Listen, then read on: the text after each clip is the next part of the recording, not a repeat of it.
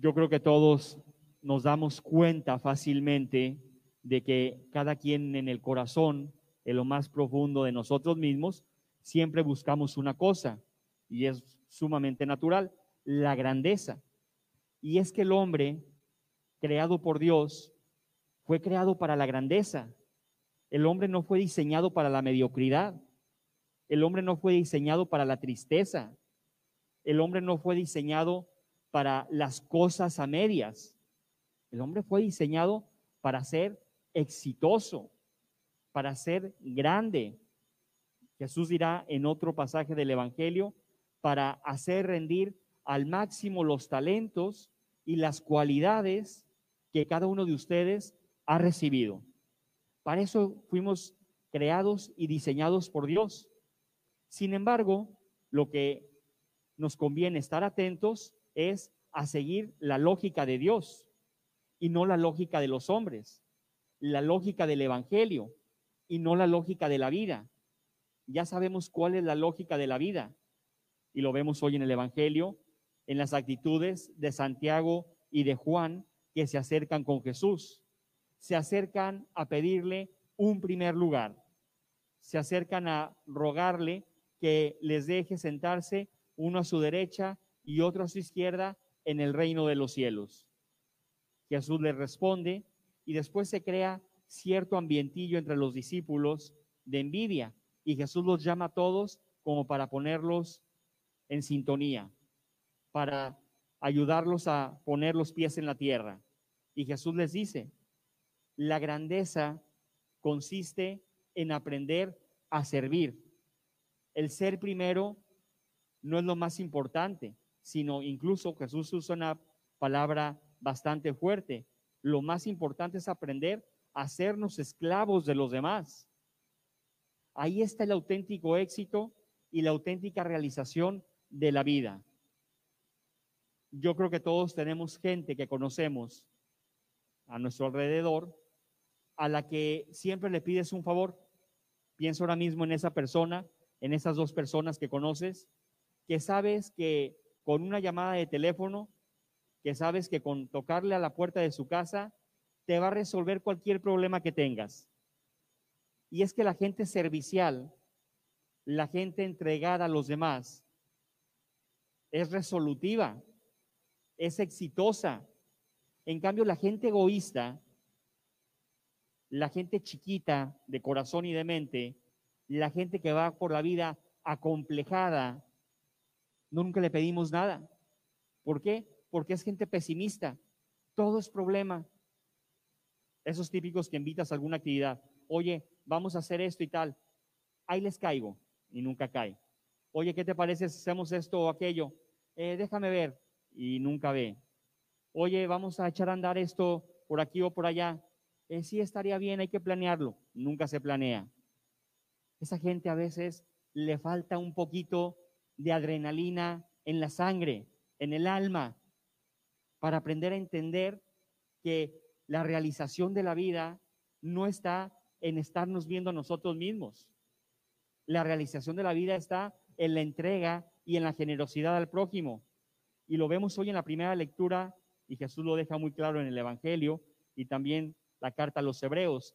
La experiencia de la salvación, la experiencia de la realización está y consiste en servir. ¿Qué fue lo que hizo Jesús con nosotros?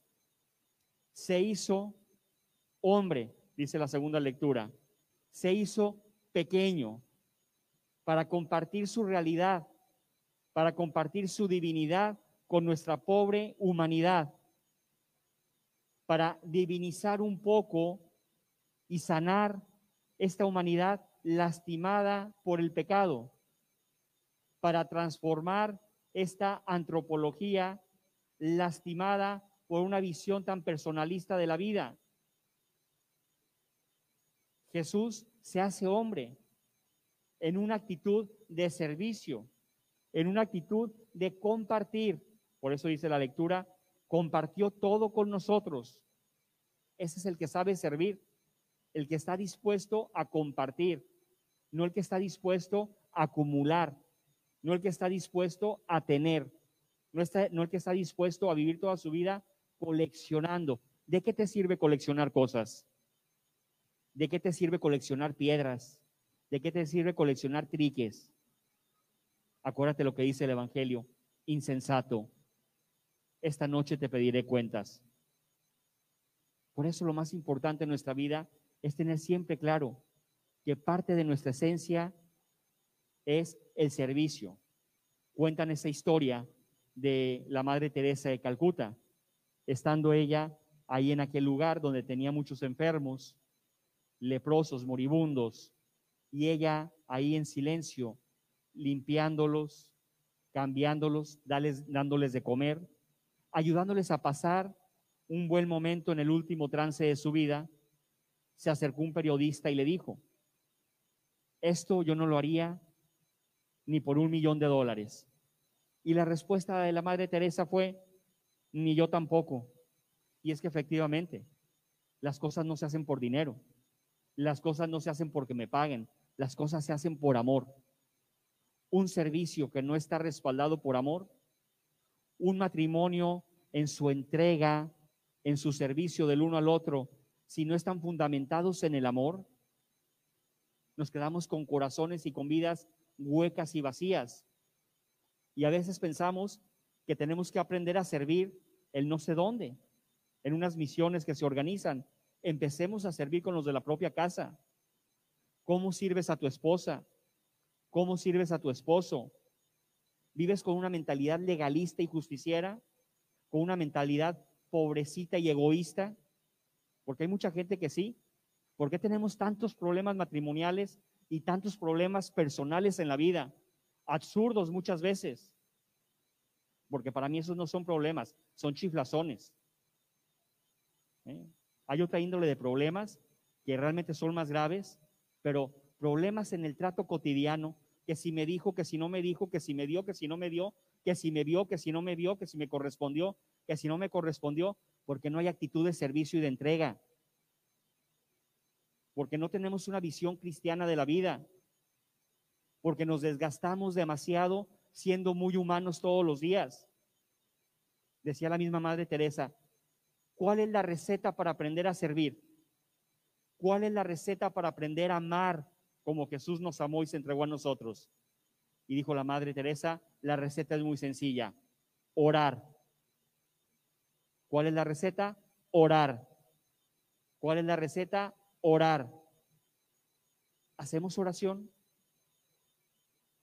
¿Le dedicamos a Dios tiempo de calidad y de intensidad todos los días?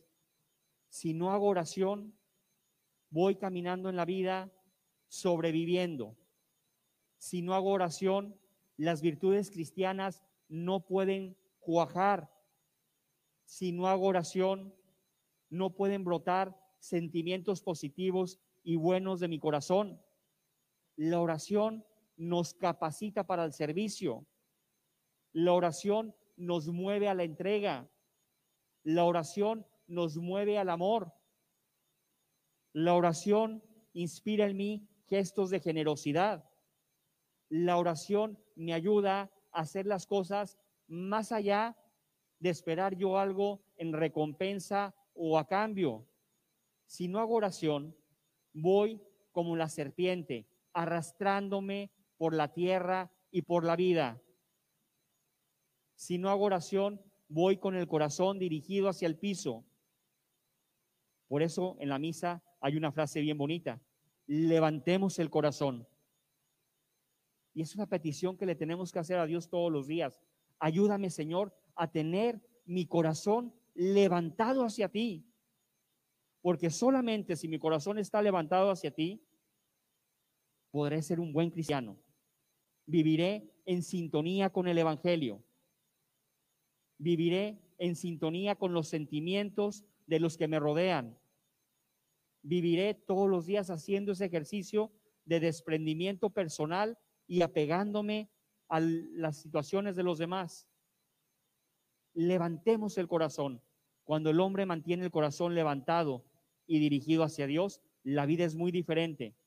Cuando el hombre no levanta el corazón hacia Dios y lo tiene dirigido hacia la tierra, los resultados son evidentes. Tristeza, superficialidad, cobardía, materialismo, hedonismo, chiflazón, problemas, falta de perdón, falta de comprensión, etcétera. Pecado. Eso es lo que nos ofrece la tierra. El cielo nos ofrece gracia. El cielo nos ofrece aprender a trascender. El cielo nos ofrece sanación. El cielo nos ofrece salud. El cielo nos ofrece entusiasmo. El cielo nos ofrece alegría. Y sobre todo el cielo nos ofrece salvación. El camino de la salvación y la experiencia cotidiana de la salvación pasa necesariamente por la entrega a los demás. Esa entrega no está exenta de sufrimiento, esa entrega no está exenta de dolor, esa entrega no está exenta de sacrificio. Las cosas que valen la pena cuestan, las cosas que en la vida no valen la pena no cuestan nada. El sacrificio, el amor y la entrega a los demás es una moneda muy valiosa porque cuesta mucho, pero vale mucho. Vamos a pedirle mucho al Señor que nos conceda a todos la gracia de tener un corazón grande y de aprender a ser siempre buenos servidores de los demás. Así sea.